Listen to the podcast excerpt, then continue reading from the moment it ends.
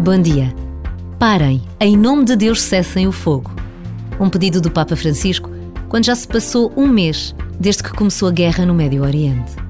Uma guerra que se revela todos os dias por notícias detalhadas de violência e que provoca pedidos de paz por todo o mundo.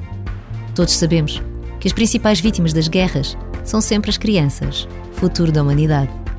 Nesta breve pausa, rezemos pelas crianças vítimas das guerras.